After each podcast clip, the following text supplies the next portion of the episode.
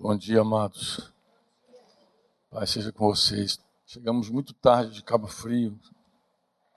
Eu já tinha até passado aqui uma mensagem para os irmãos dizendo que não viria, perdi a hora. Mas aí Claudinho foi gracioso comigo e me apanhou lá. Usou da graça lá.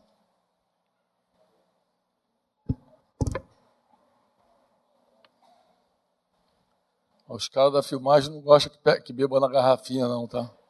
Carioca faz à vontade, mas os caras gostam de copinha.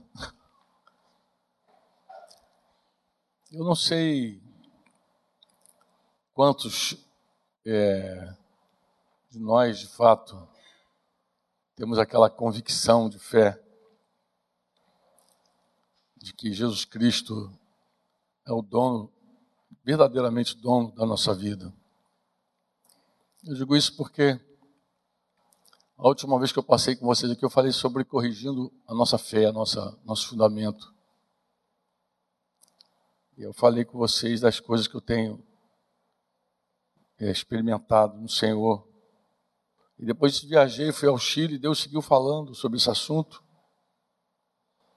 E quando voltei do Chile, voltei nessa quinta-feira. Cheguei aqui com uma notícia muito triste de que o Senhor tinha recolhido nossa irmã Liane Maron, menina, 39 anos, uma menina, né?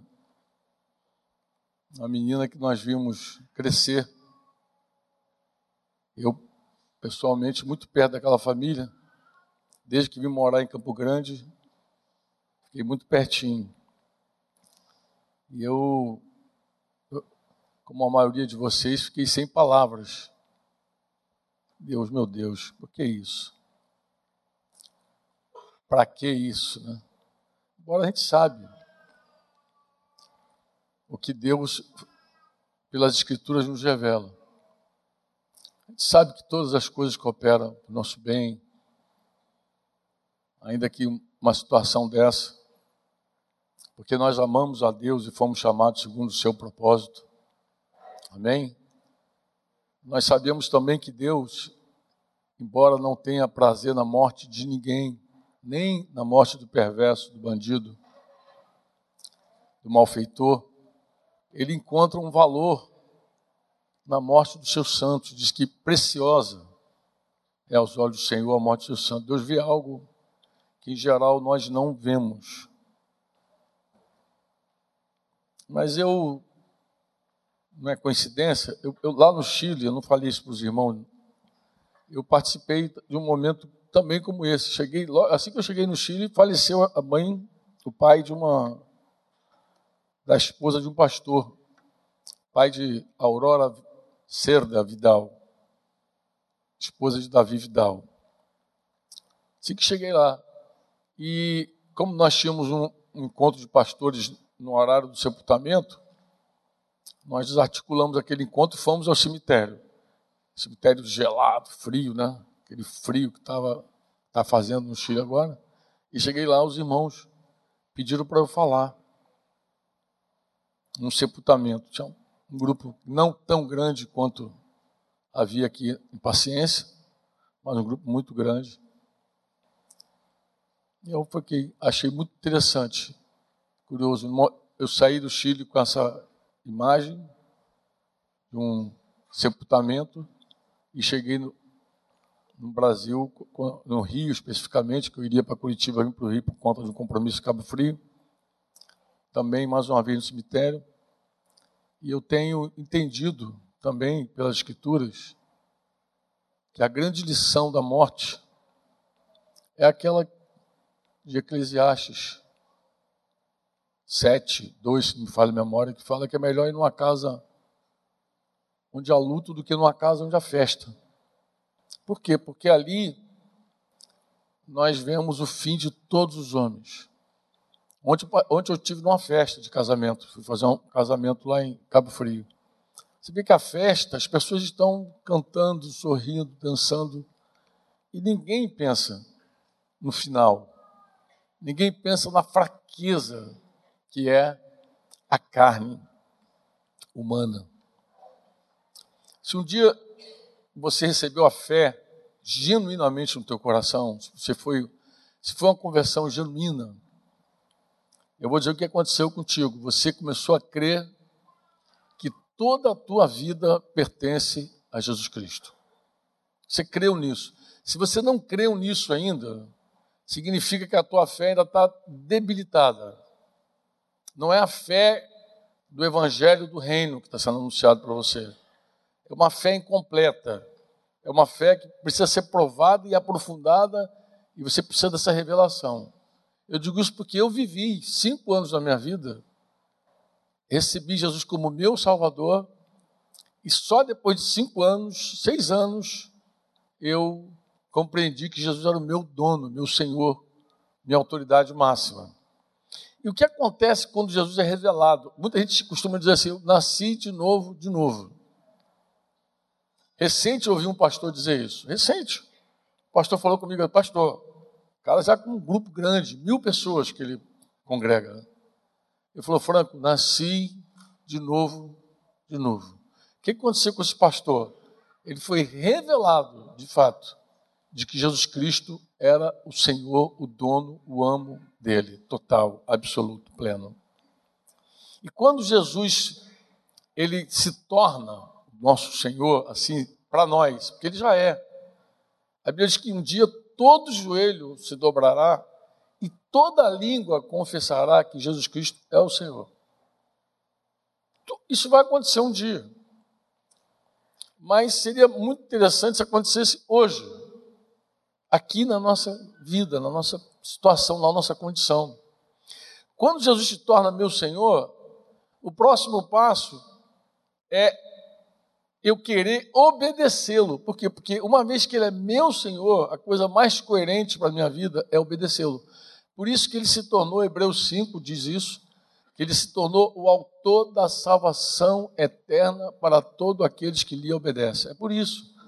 Porque a fé que a gente tem é que Jesus é o dono da nossa vida. Então a coisa mais coerente, a resposta mais coerente é a obediência.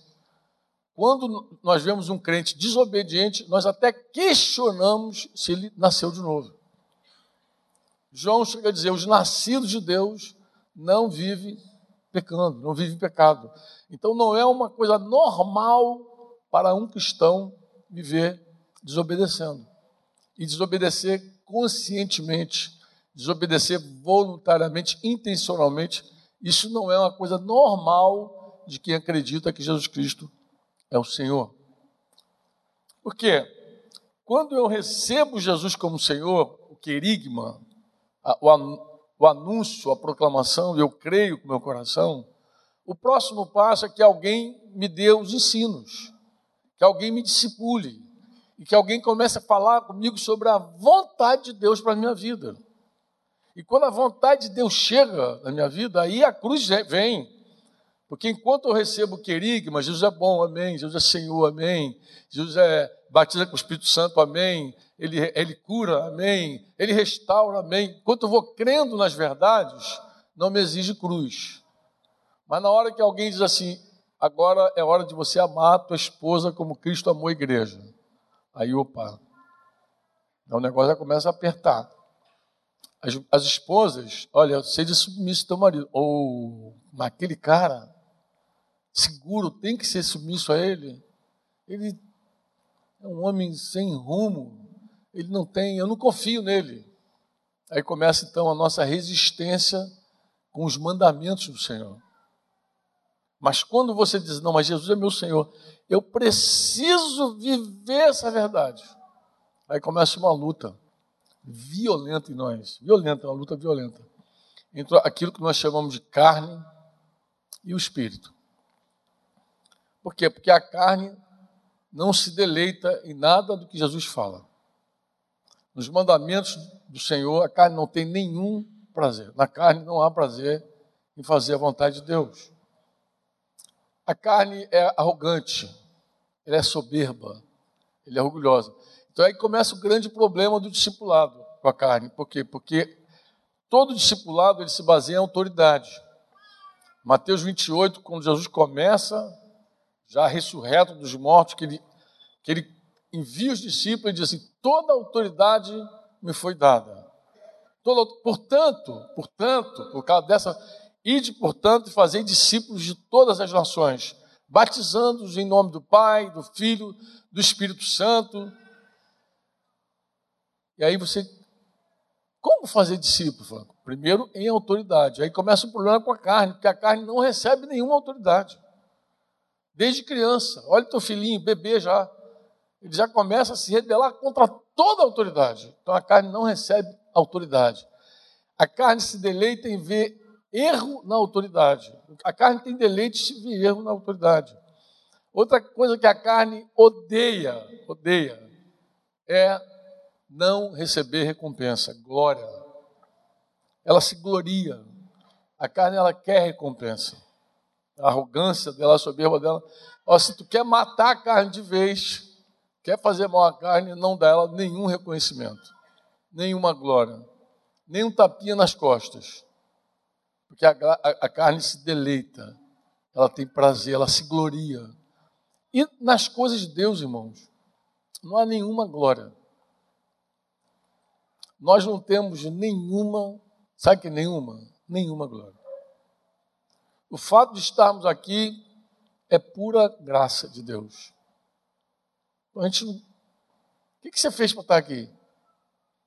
Ah, não, mas eu, eu já era, sempre fui um homem temente, desde criancinha. Deus me viu porque eu era um cara especial. Amado, isso é carne. Deus te salvou porque você era um pecador. Só por causa disso, você era um pecador miserável.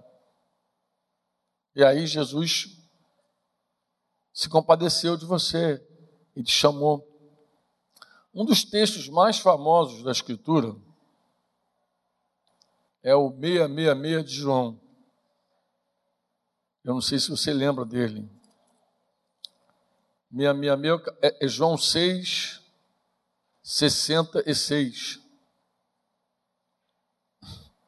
Evangelho de João, capítulo 6, versículo 66. Quem se lembra de João 6, 66? O que, que aconteceu lá? Em João 6, 66. Oi? O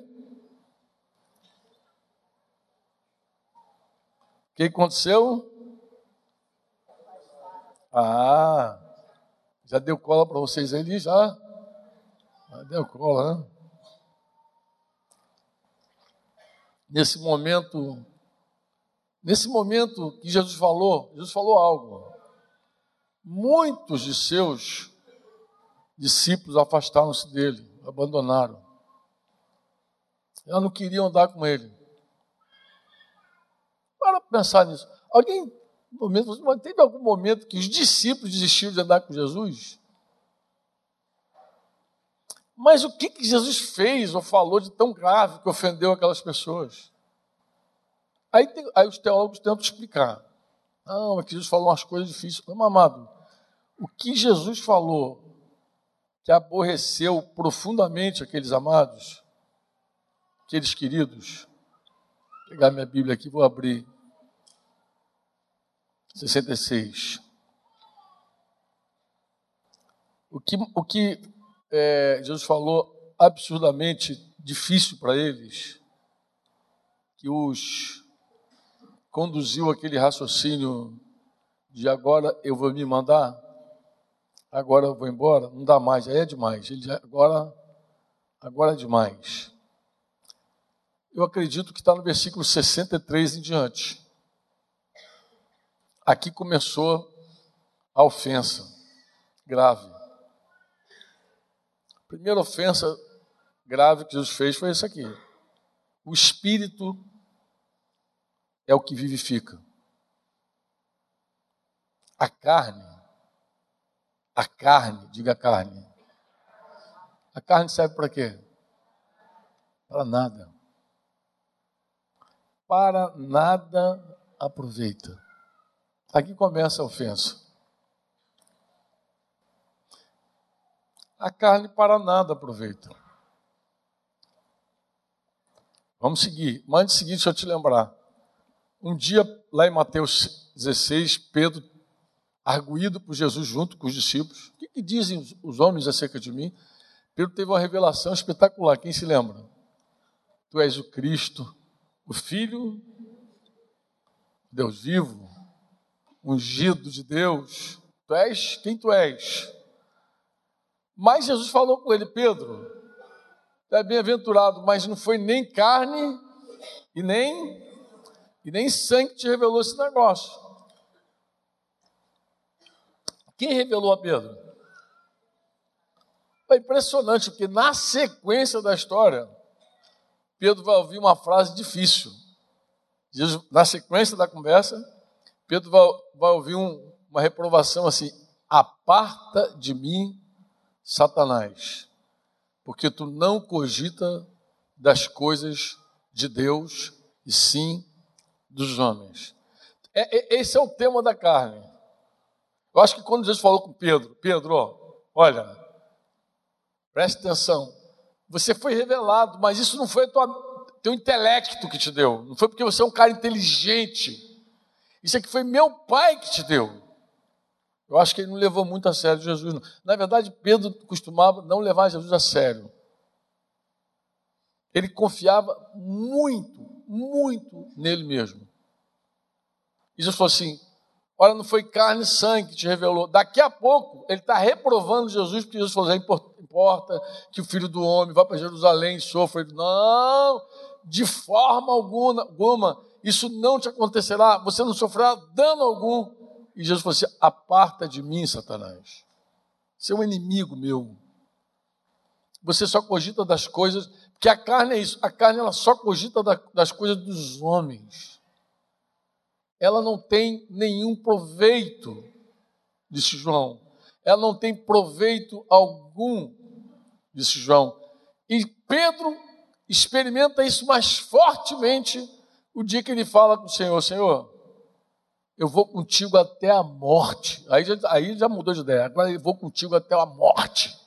Tu, se tu morrer, eu morro junto. Jesus falou assim: não vai ser assim, não, Pedro. Não, estou contigo, não abro. Ó.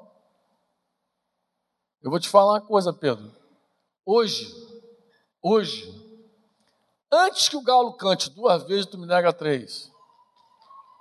E ele, ele aceitou? Ele disse, assim diz o Senhor? Foi? O que, que ele falou? Ele falou, não sei com relação aos, aos demais, mas eu, eu vou com você. Eu já, já entendi tudo. Agora, agora, agora eu estou revelado. Agora eu sou o cara revelado. Eu vou até o final. E foi. Porque quando Jesus foi preso, Pedro, Pedro sacou espada, cortou a orelha do escravo. Todos fugiram. Todos, sem exceção, foram embora. Do jeito que Pedro falou, aconteceu. Todo mundo meteu o pé. Mas Pedro foi de perto com Jesus. Jesus foi sendo levado e foi junto. Foi lá para a casa de Caifás. E quem é que estava lá na casa de Caifás? Pedro. Eu estava lá, à distânciazinha, olhando Jesus assim, meio de.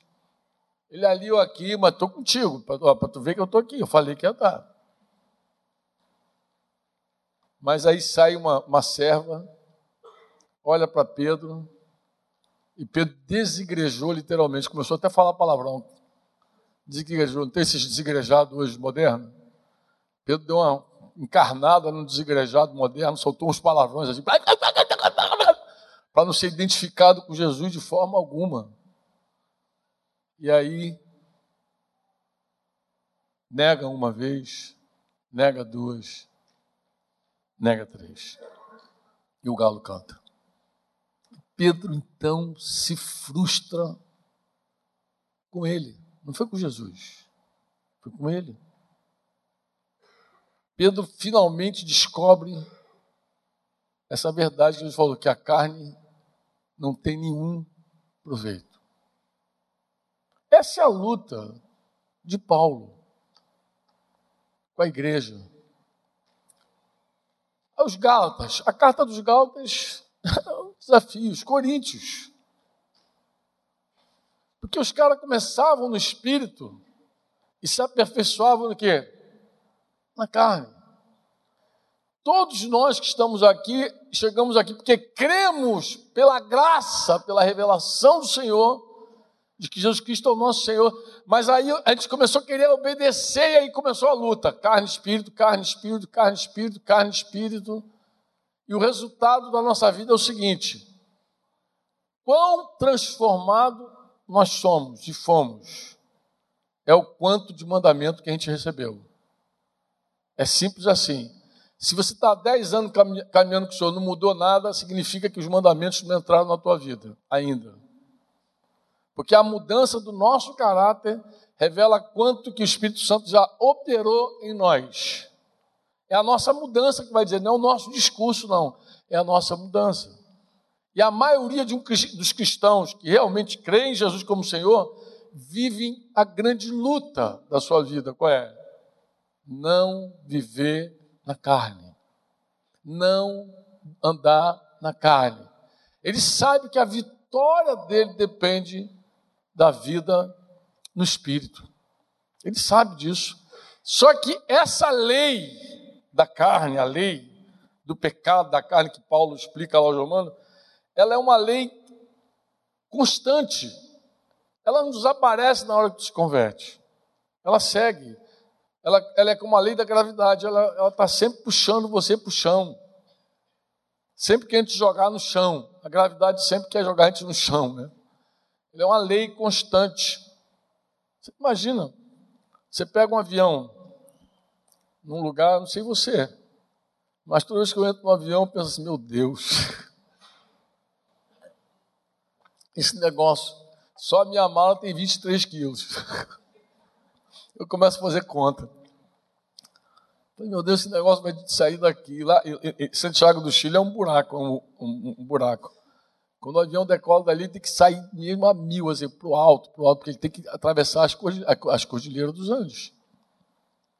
Aí tu fica pensando assim, meu Deus do céu, esse negócio vai, vai sair daqui, vai pousar lá do outro lado. Como que ele faz isso?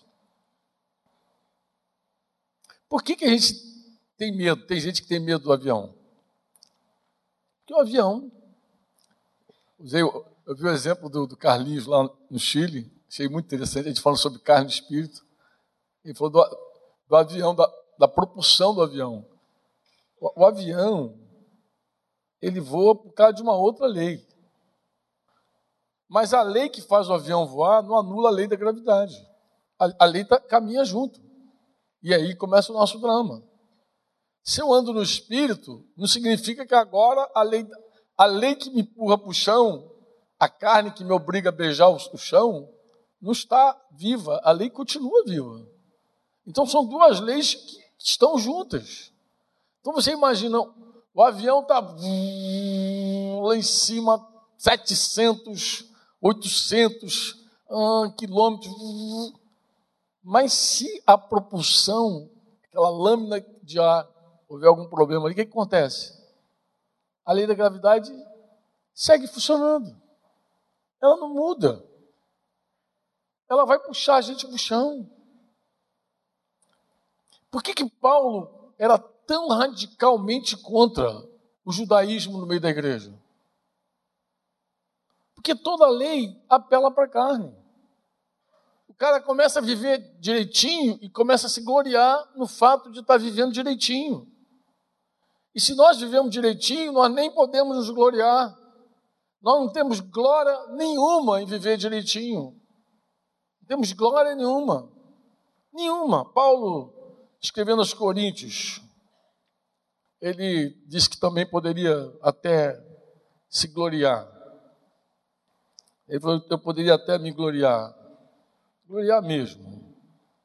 Eu poderia, 2 Coríntios 11. Vamos dar uma lida aqui. Versículo 17 em diante. O que falo, não falo segundo o Senhor. Agora ele vai falar. Se aborreceu ele. Ele ficou aborrecido com os judeus lá, com os irmãos lá, com os, com os judaizantes. Os judaizantes, eles tinham uma mania de escravizar a igreja.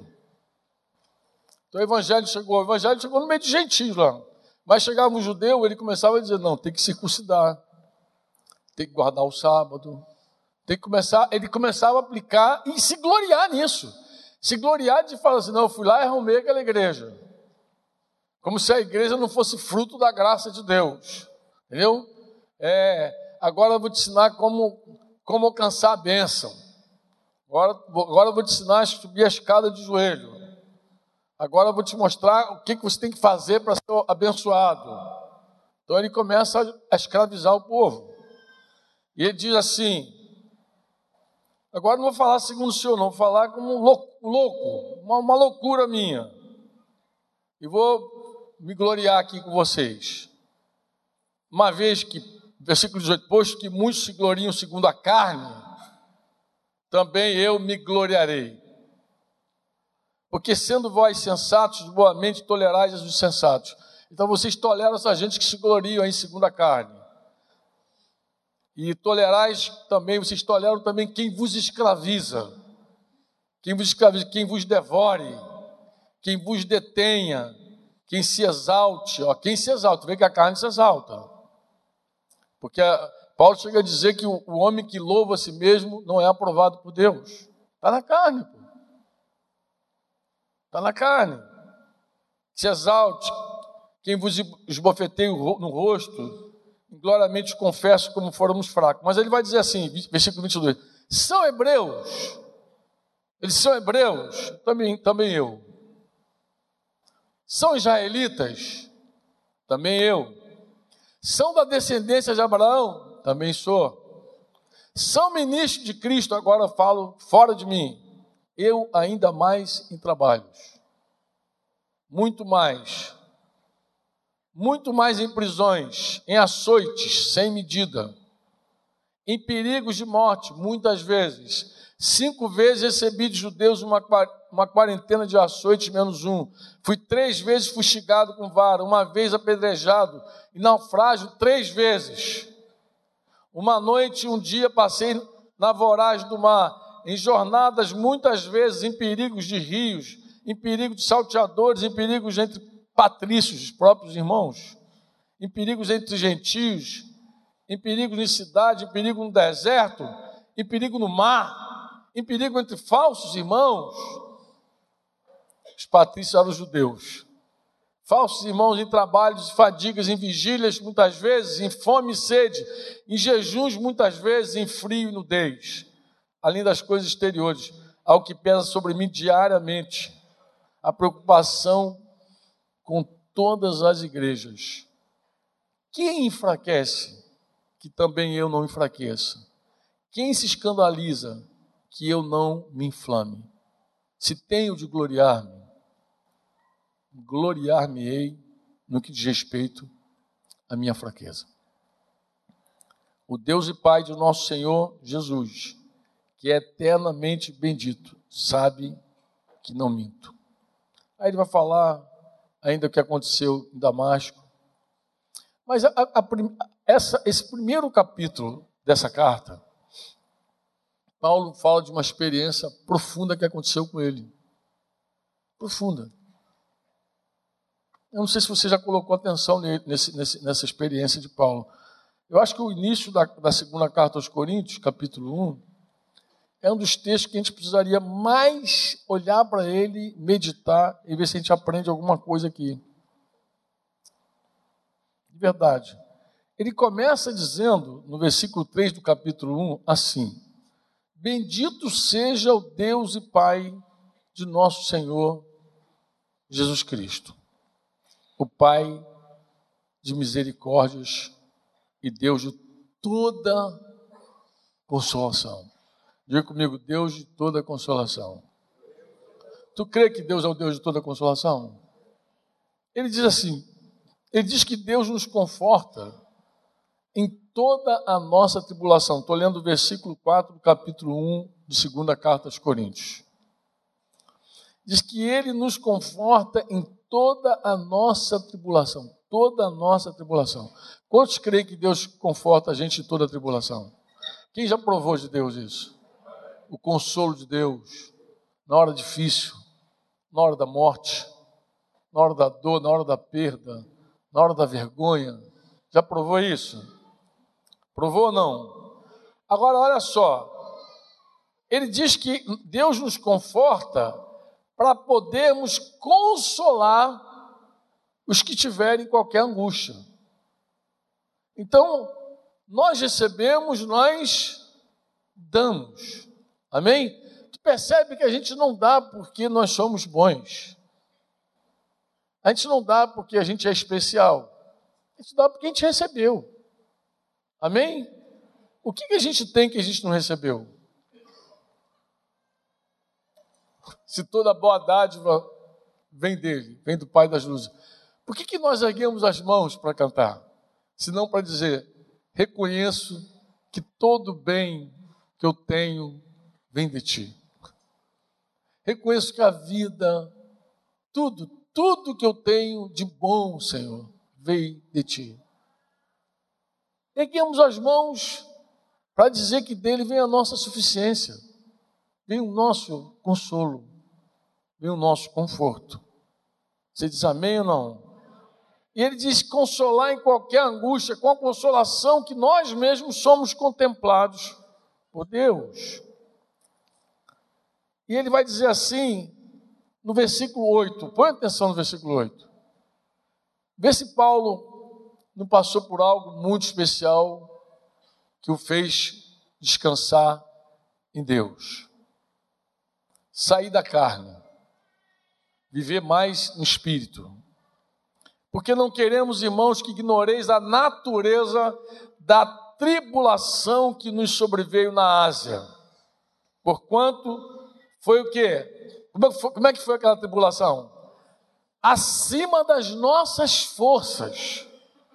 Você já passou por algo acima das suas forças? Ele vai mais longe, a ponto de desesperarmos até da própria vida. Você já perdeu a esperança na vida? É isso que ele está dizendo. Olha, eu, nós passamos uma tribulação tão grande, tão grande, tão grande, que eu perdi todas as forças. E chegou uma hora que eu pensei: não vou viver, vou morrer. Perdi a esperança completamente na vida. Contudo, já em nós mesmos tivemos a sentença de morte.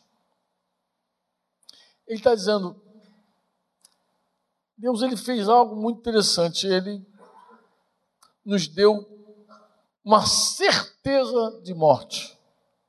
Para que, Valcir? Para que não confiamos em nós para que não confiemos em nós. E sim quem? E sim quem?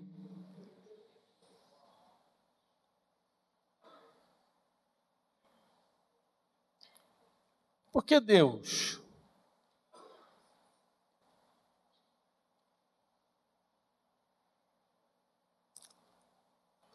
Porque Deus, que Ele ressuscita até os mortos. Ele, ele é Deus, nós somos homens, nós morremos. O dia eu conversava com Denise, eu falei, Denise, por que, que nós ainda confiamos nos homens? Eles morrem. Os homens morrem. Tu crê? Quantos creem que os homens morrem? Oi? Os homens morrem. Eu estava lembrando aqui de um de um texto que Paulo fala. Acredito que é aos Filipenses.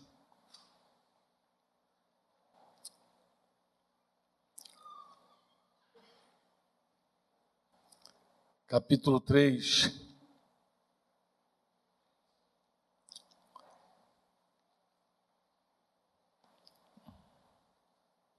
Muito interessante. Filipenses 3. Tu vê que a agonia de Paulo é contínua. Acho que não tem uma carta que ele não fale um pouco sobre isso. Capítulo 3, versículo 3. Porque nós é que somos a circuncisão. De novo, vai bater nos judeus de novo. Judaísmo cristão. Nós que adoramos a Deus em espírito, nos gloriamos em quem? Nos gloriamos em quem? Em quem nos gloriamos? E não confiamos na carne. E ele, versículo 4, diz assim: Bem que eu poderia confiar também na carne. Bem que eu poderia confiar. Se qualquer outro pensa que pode confiar na carne, eu ainda mais. Aí de novo, parece que está falando com os Gálatas.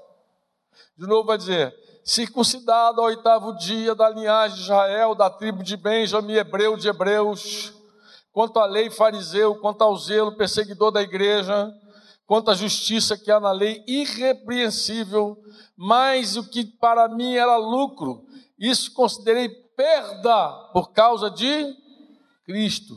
Sim, deveras considero tudo como perda por causa da sublimidade do conhecimento de Cristo Jesus, meu Senhor, por amor do qual perdi todas as coisas e as considero como refúgio para ganhar a Cristo e ser achado nele, não tendo justiça própria, não tendo justiça que procede da lei, senão a que é mediante a fé em Cristo, a justiça que procede de Deus baseada na fé.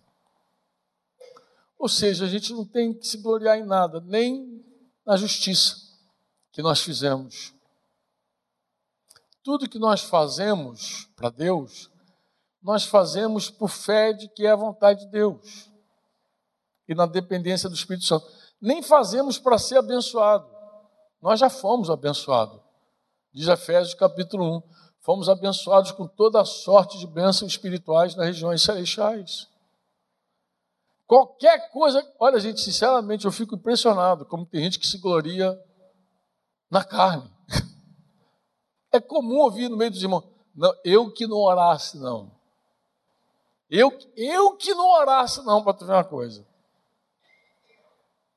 Fico olhando assim, meu Deus. Olha, a nossa melhor oração é aquela oração que gente está quebrado, podre. Mateus 5,5, Jesus nem fala, é, Mateus 6,6. Jesus nem fala que ficou impressionado, que o Pai fica impressionado com a nossa oração. Ele diz que o Pai, vendo em secreto, recompensa em público. Deus não se impressiona com as nossas palavras, porque Ele conhece nosso coração. Eu que não jejuasse, não. Amado. Tu acha que Deus se move porque nós fazemos coisas?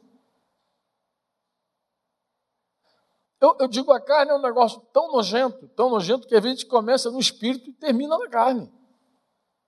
O Claudinho estava contando o testemunho de uma irmã que foi tocada aqui no espírito, aqui eu me lembrei de Gálatas 3, dizendo, aquele que opera milagres e sinais entre vós. Entre nós, o Espírito Santo tocou a moça, agora tocou e curou a garganta dela.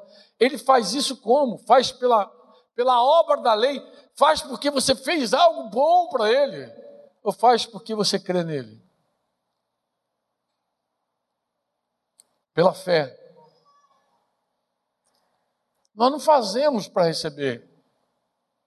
Nós já recebemos tudo em Cristo. Tudo. Que é tudo? É tudo. Nós nos empenhamos para viver a vontade de Deus, porque a gente sabe que esse, essa é a vontade de Deus, que a gente seja santo como Ele é santo. A gente sabe que a vontade de Deus é essa. Mas quando eu me deparo com a vontade de Deus, eu sou como aquele avião. E tem avião velho que não vale a pena. Tem um jogador argentino que morreu caiu com um avião lá no Mediterrâneo e ele mandou uma mensagem. Ele falou: estou num avião tão velho, se eu chegar aí vai ser um milagre. A carne é assim. A carne, se ela decolar, tu se prepara que ela vai se esborrachar no chão. A carne, ela vai se sapecar no chão, ela vai se emplastar toda no chão. Se ela saltar, é engano. Ela vai cair.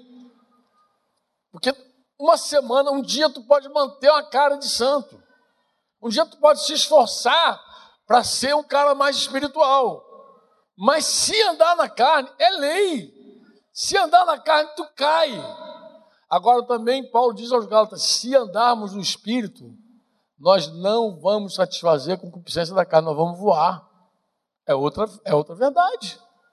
É outra lei. Se você passa um dia bem-aventurado, eu te falo porque você passou. Porque naquele dia você andou no Espírito de Deus. Você acha que é em vão que Jesus falou assim: basta para cada dia o seu próprio mal? Não vos inquieteis com o dia de amanhã, Mateus 6. Por que, que ele fala não se inquiete com o dia de amanhã? Falou, basta para cada dia seu próprio afã. A carga de cada dia é suficiente para nós. Acorde de manhã, hora, e diga, Senhor, mais um dia para a tua glória. Me ajuda. Eu quero voar hoje de novo. E voa.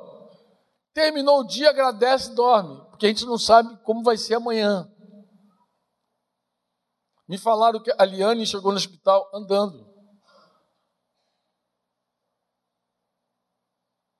Chegou de manhã na, na quinta. Sete, oito horas da, da noite já tinha partido. Ninguém sabe o dia de amanhã. Ninguém. Às vezes Modesto fala isso, o pessoal diz, pô, Modesto é mal urubulino, né? Fica lá. Gente, Modesto é um profeta, ele é realista. Ele desperta alguns dentre nós para a vida, mostrando a fraqueza da carne. Que a carne é assim. Uma hora está falando, outra hora está acabada. Uma hora pensa, outra hora não pensa mais nada. E o dinheiro que guardou, para quem fica? Jesus falou isso. A vida de um homem não consiste na abundância dos bens que ele possui. Pode ser rico, pode ser pobre, pode ser intelectual, pode ser graduado, pós-graduado, DD, HD. A morte abraça do mesmo jeito. Velho, jovem, a morte não escolhe ninguém. Não diz, olha, você é preferido, não, não vou tocar. A morte chega para todo mundo. Ela chega porque essa carne é fraca, ela é débil. Imagina confiar em alguém que fala hoje não pode cumprir amanhã. É isso que eu falar com o Dedê. Eu falei, Dedê, os homens falam, mas eles não conseguem sustentar a palavra, eles morrem. Tem coisa mais ridícula que isso. Acabou. O homem morre. Se o homem considerasse isso, ele ia viver temblando, desculpa, tremendo. Ele ia viver é, quebrantado na presença de Deus. Se o homem cresce nessa realidade, ele ia dizer: Senhor, eu sou pó, me sustenta a vida, me dá vida. E essa é uma vida de louvor, de gratidão. O tempo inteiro, a gente cresce da nossa falência, na nossa fraqueza, que nós somos débeis, totalmente débeis temos fim, todos nós. Por que brigamos? Por que contenda? Por que ciúme? Por que inveja? Por que adultério? Infidelidade? Isso tudo acaba. Não vale a pena construir uma vida na carne. Semeando para a carne. Paulo falou aos garotos: quem semeia para a carne colhe o quê? Corrupção. Não, não adianta para você viver magoado sem perdoar. É uma tristeza, é um dia que te consome após outro. Não resulta para você viver uma vida, não resulta para mim viver, não fechei o coração para o irmão, meu querido, em nome de Jesus. Considera a vida tão tênue, tão frágil. A carne é tão fraca. Ah, se ela soubesse que era fraca. Ah, se ela soubesse que é fraca. Olha Jeremias. Olha Jeremias. Jeremias 17. É isso. Você já se conhece até de cor, né? Você fala, é, 17. Jeremias 17, meu, meu amado. Assim, versículo 5. Assim diz o Senhor. O que, que o Senhor diz, Sérgio? Maldito o homem que confia no homem, faz da carne mortal o seu braço. O que ele está dizendo? O homem que descansa na sua própria força é o maldito. É isso que a Bíblia diz: é o maldito. Por que, que Jesus diria para ele que a carne tem algum proveito se ela é maldita?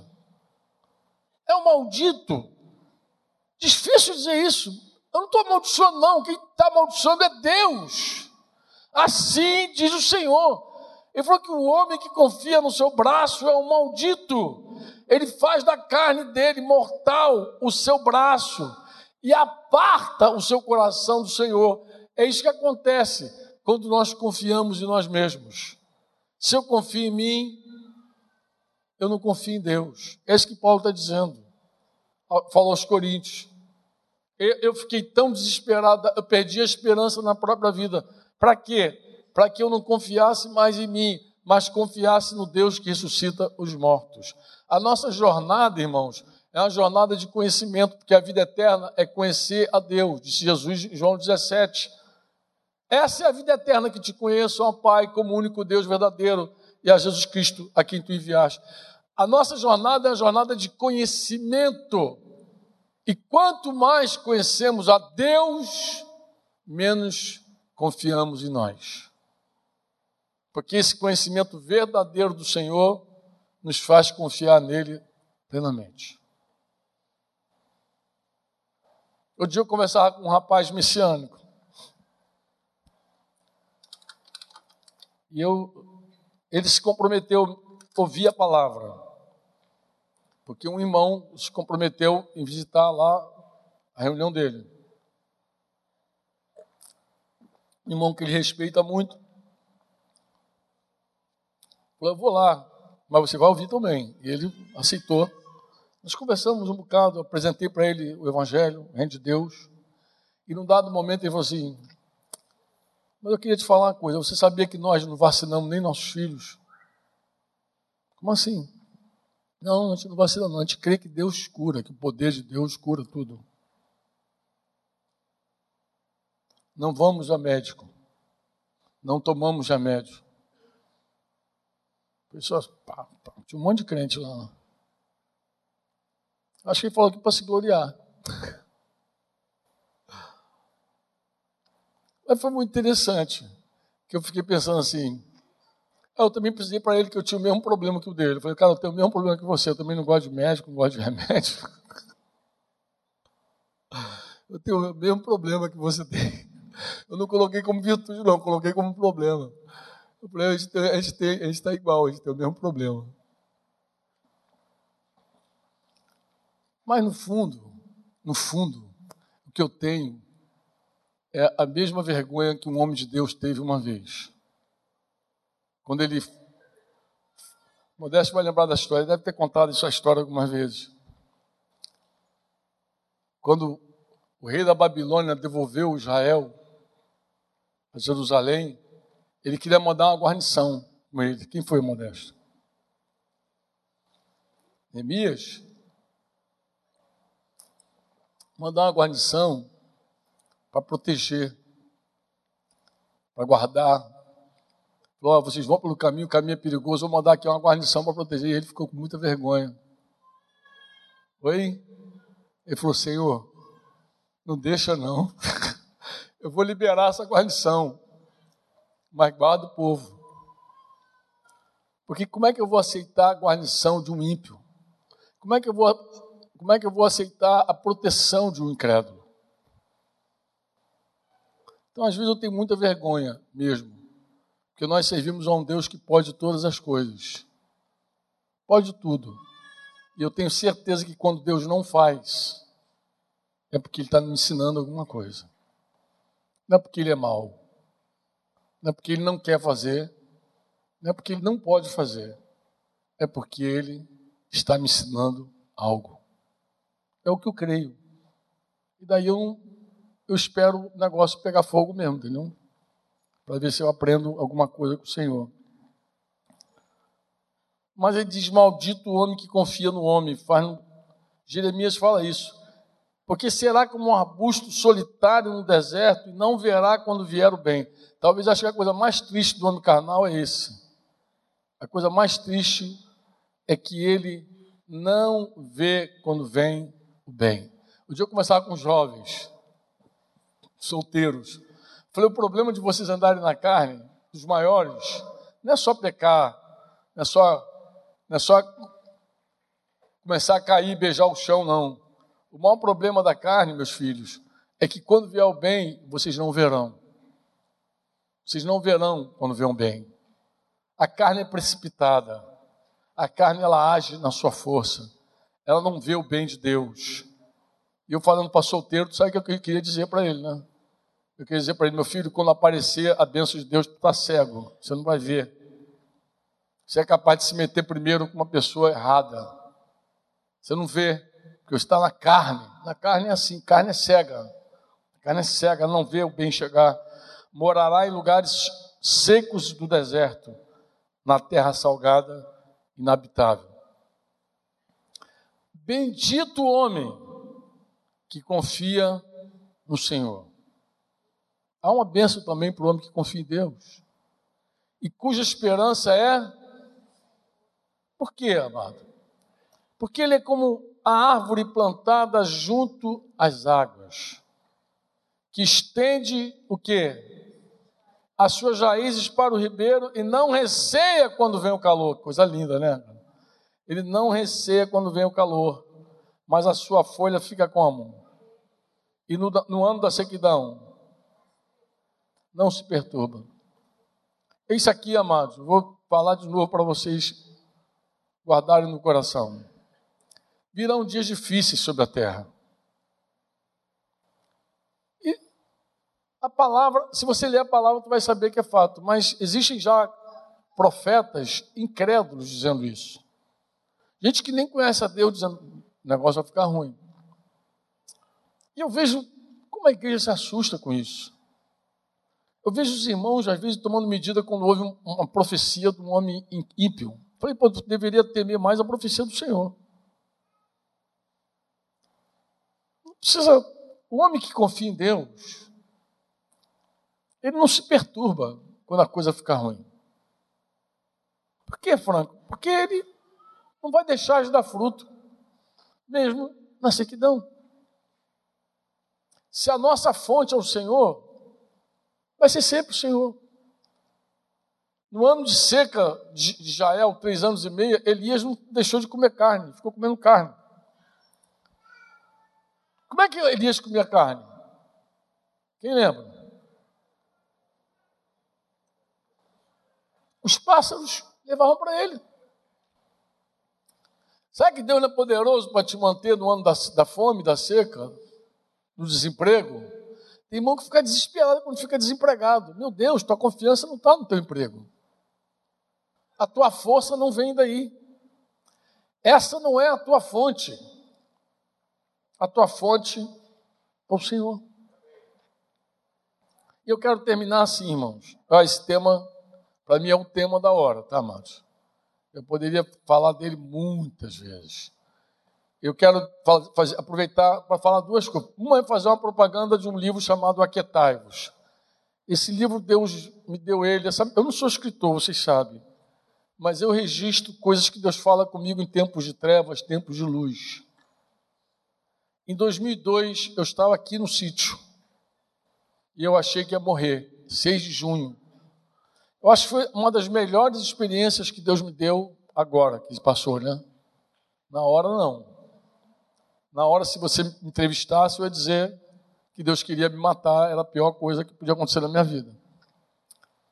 Mas, eu, assim como o salmista falou, foi-me bom eu ter passado por aflição, eu queria dizer para vocês, foi-me bom eu ter passado por aflição. Eu passei sete anos corrigido pelo Senhor e sigo sendo corrigido por Ele. Em 2009 Ele me deu uma folga e eu espero que esse ano Ele me dê mais folga ainda que a vara seguiu batendo. Um dia eu abro esse tema com vocês plenamente. Deixa Deus dar um ponto final nele. Mas o Aquetai-vos nasceu nesses primeiros sete anos. Quietude é um silêncio não da boca, nem da cabeça, é do coração. E é um exercício que a gente não consegue sem Deus. Sem Deus, o máximo que a gente consegue ou é insônia ou dormir muito. Mas com Deus a gente consegue silenciar, descansar. Eu digo, nem todos que esperam em Deus descansam em Deus. Por que eu digo isso? Porque às vezes a gente espera porque a gente não tem outra opção. A gente espera porque a gente não tem outro jeito. Mas todos que descansam em Deus esperam em Deus. A gente espera em Deus olhando para o WhatsApp, olhando para o e-mail, olhando, ligando. A gente tenta, a gente espera, mas quer a solução imediata. Mas quando tu vai para a rede, para a cama, quando tu vai para aquela cadeirinha do papai, senta lá e dorme, você vai esperar de qualquer jeito. Os que descansam no Senhor sempre esperam nele. Mas infelizmente nem todos que esperam esperam descansados. A gente está mais ansioso do que tudo. Eu, eu reescrevi esse livro, dei uma editada, deixei ele mais moderninho. Eu acho que eu tenho uns 20 dele, sei lá, nem acho que é uns 15. Porque eu trouxe duas caixas e acabou ficando em Cabo Frio, que os irmãos prenderam lá. Eu acho mais difícil levar livro para Cabo Frio do que trazer para cá. Para cá é mais fácil, sempre estou aqui. Essa é a primeira coisa que eu queria falar. Tem uns 15 exemplares desse livro aí, depois alguém pega com Nádia, com alguém aí que está para ir vendendo. Agora, a segunda coisa para terminar. Guarda o que eu vou te falar os pastores, principalmente. Eu queria falar mais com os pastores, com os líderes, do que com um povo. Guarda isso, irmão. Às vezes a gente vê a igreja apagada, sem fogo. A gente olha para a igreja e fala: Meu Deus, os irmãos estão frios e mornos. Frios e mornos. E pensamos assim: o que, a gente pode fazer para aquecer essa gente? Vamos fazer mais uma reunião. Vamos fazer uma reunião de fogo. Vamos criar alguns programas aqui para os irmãos se envolverem. A gente vê um adolescente frio, a gente fica pensando que talvez um evento envolvesse esses adolescentes. Talvez um modelo novo de discipulado, um método mais atual, uma estratégia, de repente, para ver se essa igreja marcha. Meus irmãos, a nossa falta de fogo nunca vai ser resolvido, nunca, por um programa, um método, uma estrutura, um modelo, nunca. A nossa falta de fogo só se resolve quando nós nos voltamos para Deus, de todo o coração.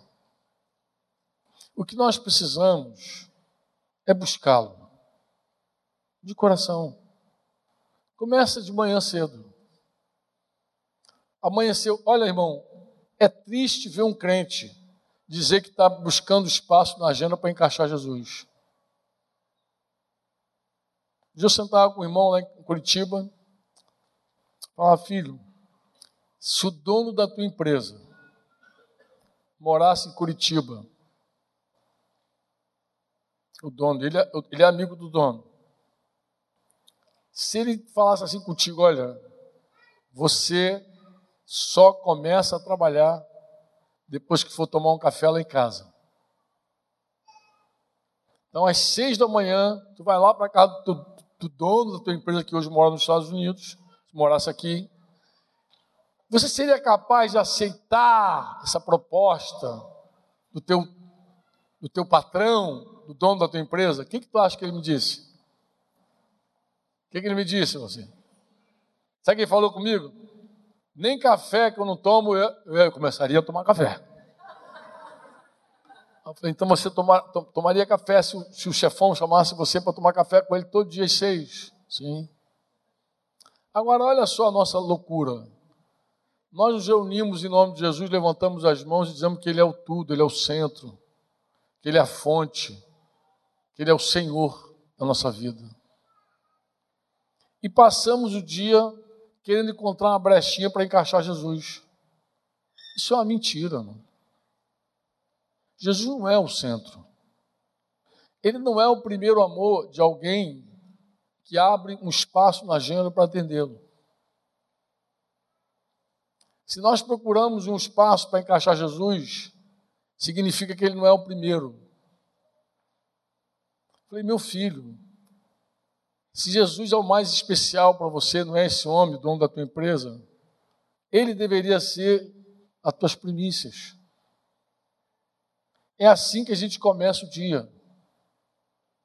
Um dia abençoado, e todo crente sabe disso. É engraçado, ele mesmo falou, é verdade, Franco.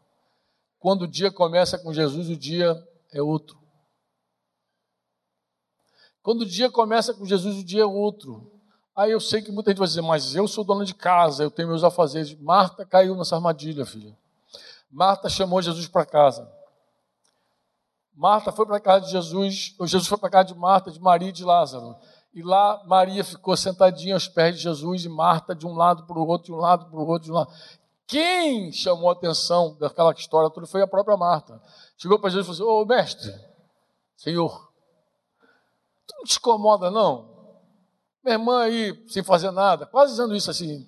Eu estava à toa na vida. Tá, tá, tá, Pô, aí sentada, no teu pé, sem fazer nada, e eu aqui me matando aqui de trabalhar. Tu não te incomoda. Falou assim, deu uma dura em Jesus. Falou, manda ela, olha, olha a manipulação. Manda ela me ajudar. Dá uma ordem para essa garota vir aqui me ajudar. Eu sei que quando a gente lê Lucas 10, a gente fica assim. É incoerente mesmo, porque parece que Marta está trabalhando para ajudar, para servir Jesus e Maria. Não parece? Jesus está conversando com Maria ali e Marta, coitadinha, um suquinho, um biscoitinho, que, que você quer? Um docinho? Eu fiz aqui uma orelhinha de pau, de pau aqui, toma. Não parece isso? Mas olha o texto de novo. O texto não é assim. O texto é assim, irmãos. Jesus fala com Marta. Jesus, Marta, a resposta dele: Marta, Marta, por que você anda inquieta e se preocupa com tantas coisas. Na verdade, ele, ele usa uma expressão assim, você se ocupa com os teus afazeres. Afazeres, os teus afazeres. Maria, ela fez uma escolha. Todo mundo faz essa escolha. Maria fez uma escolha. Eu ouvi uma irmã eu vi um áudio que uma irmã mandou, a irmã caminha conosco aqui. Ela não ia no cemitério na sexta-feira, e ela disse que porque a casa dela estava desarrumada. E de repente ela falou assim: Meu Deus, como eu não vou lá? Como não vou ver aquela família? Largou tudo para trás e foi lá no cemitério. Disse que foi uma benção para ela estar no cemitério e ver a igreja lá no cemitério. E ela voltou enriquecida. Ela terminou de arrumar a casa e era de noite. Mandou um áudio de 10 minutos para Denise. E Denise mandou para mim, para variar esses áudios de 10 minutos. Eu sou edificado. Eu ouço. Eu vou ouvindo, falei, ah, meu Deus, que beleza. E ela contou a história dela. Nós fazemos escolhas. Então eu sei que tu vai dizer assim, não, meus afazeres. Eu tenho certeza que se surgisse algo para você acordar mais cedo, algo que você julgasse importante, você faria. E se você considerar que existe algo para ser feito que pode vir depois, você também faria. É uma escolha. Jesus falou assim: Maria escolheu a melhor parte. Isso não lhe será tirado. Ela, ela, Marta chamou Jesus para casa, mas ela quis fazer a agenda dela. Ela quis fazer a agenda dela. Ela falou: vem para cá, segura um pouquinho aí que eu já te atendo. Foi assim que ela fez. Segura a onda aí, tá? Acho que no primeiro momento ela até deixou Maria fazendo, Marta deixou Maria fazendo aquela a sala, fica aí, mas depois ela ficou incomodada, porque ela ficou uma barata tonta. Jesus falou assim: vai de um lado para o outro, ela ia para lá, ia para cá. Ela começou a dar confusão, começou a dar noia ali naquele negócio de trabalho, dona de casa sabe o que é isso. Então, a hora que ela está tão ansiosa, Ó, dona de casa ansiosa chega de noite com a sensação de que não fez nada. Não sei porquê, estou com a sensação de que não fiz nada. Me trabalhou o dia inteiro. E a mulher que tem jornada dupla, pior. Porque ela vai lá fora, depois volta, ela tem que arrumar a casa, termina. Ah, Deus vai me entender. Quando a pessoa está apaixonada, enamorada, ela abre, ela encontra tempo para tudo. É impressionante.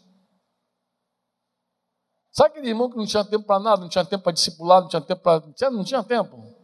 Não, irmão, está difícil, estou falando faculdade, trabalhando, arrumou a namorada. Aí o que aconteceu? Está apaixonado, está amando. Alguém falou assim, está amando, fica até mais magro.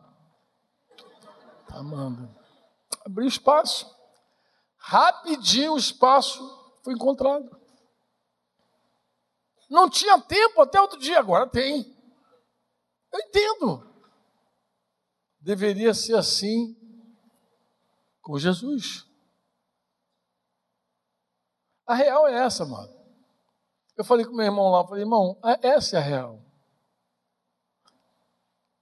A pior coisa que pode acontecer com os pastores é tentar botar fogo em alguém. Não tem como a gente botar fogo em você. Fogo você encontra em Jesus. Se está frio, precisa de Jesus. Se está morno, precisa mais ainda. Se está morno, precisa mais ainda, porque morno é pior que frio, diz Jesus. Se está frio, precisa. Se está morno, corre. Vai para Ele. Tudo que nós precisamos é de uma igreja que busca Deus. Logo de manhã. Que fala com Deus Todos os problemas da nossa vida se solucionam nele. Todos. Se esconde o problema, não resolve. Se finge que não tem problema, não resolve. Se acha o culpado pelo problema, ih, não resolve. Mas se tenta resolver no teu braço, aí você arruma mais problema ainda. Como se soluciona os problemas? Nele. Indo para ele. Ele é a nossa fonte de consolo. Já lemos aqui, irmão, passamos o dia lendo aqui. Ele é a nossa fonte de consolo. Ele é a nossa esperança. Ele é a nossa vida. Ele é a nossa rocha. Ele é a nossa água. Ele é o nosso pão. Ele é o nosso tudo. Ele é o nosso louvor. Ele é a nossa alegria. Ele é a nossa salvação. Ele é o nosso cântico. Ele é a nossa força. Ele é, ele é tudo para nós. Ele é o nosso tudo. Nele nós encontramos vida, tudo.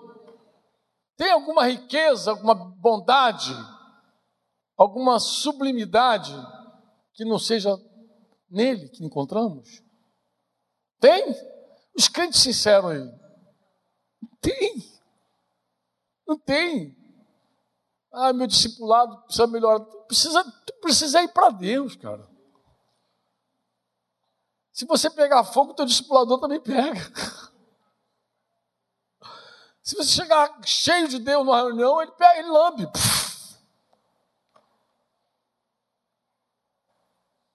Tem jeito, pô.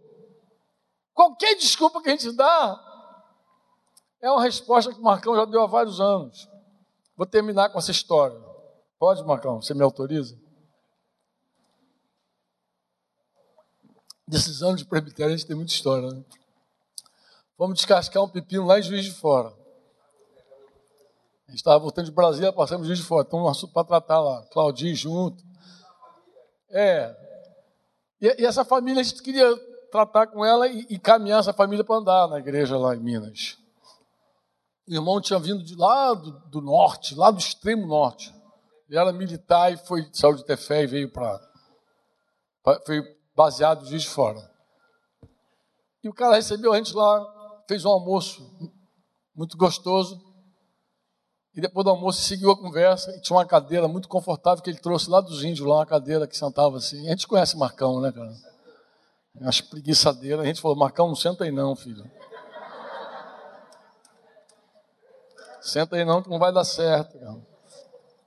Mas ele não ouviu o nosso conselho, né, cara? Ele sentou e acho que não levou nem um minuto para ir para Nárnia.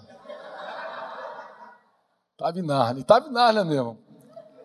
Por que eu digo que ele estava em Nárnia? Porque no auge lá da, da conversa, lá, o irmão abrindo o coração, situação séria e tal, de repente, Marcão volta de Nárnia. Não, e ele já volta dizendo assim: é necessário ser cheio do Espírito Santo. Acabou. É verdade. Falei, Marcão, você deu a resposta para todas as questões da vida. É necessário ser cheio do Espírito Santo, acabou. Imagina o cara passou, a gente lá, né, cansado na carne, a gente lá carne já. Todas as perguntas, e nós fomos falando, falando, falamos horas. Quando a gente está ali já cansado, sai Marcão de Nárnia com a solução. É necessário, irmãos, ser cheio do Espírito Santo. Quem discordou dele? Tu acha que alguém discordou? Falei, glória a Deus, é isso que eu tenho que fazer, eu tenho que dormir, acordar e dizer, é necessário ser Espírito Santo. É tudo de bom. Irmãos, é tudo de maravilhoso. Essa família lutada, pela qual, a família que a gente tem orado, o melhor que pode acontecer com esses amados é receber o consolo do céu. É ser confortado, como Paulo disse, e ser, serem consolados para poder consolar outros nas suas dores, nas suas faltas, nos seus lutos. Não há nada que se compare à presença de Deus. Nada que se compare ao fogo do Espírito Santo. É o que nós precisamos de verdade. Tudo que a gente tenta encaixar nesse meio é, é, é, é paliativo, é embuste. O que nós precisamos é sermos cheios de Deus. Essa presença que faz toda a diferença. Esse fogo que queima na gente e que deixa de ser frio, deixa de ser morno, fica quente. Eu aconselho que de mim tu compre colírio, de, de mim você vai em mim você vai ter vestiduras brancas para andar. É comigo que você resolve esse assunto. E Jesus termina essa repreensão na igreja de Laodiceia, capítulo 3 de Apocalipse, diz assim: Eis que estou à porta e bato. É assim que eu quero terminar com vocês. Jesus falou assim: Eis que estou à porta e. E se alguém ouvir minha voz e abrir a porta, é necessário abrir a porta, eu entrarei e vou mais uma vez ter comunhão contigo, vamos ceiar. Mais uma vez vamos partir o pão. E não tem programa, método, estrutura, modelo discipulado, nada que se compare a isso. Não há. Não há nada que se compare a isso. É tudo que nós precisamos. Tudo. É com Ele que nós temos as respostas. É com Ele que nós aprendemos como vamos lutar, como vamos enfrentar os gigantes. É com Ele também que nós aprendemos a sofrer, a padecer. É nele que nós encontramos consolo. Que nem sempre Jesus vai dizer sim para a gente, para aquilo que a gente quer muito.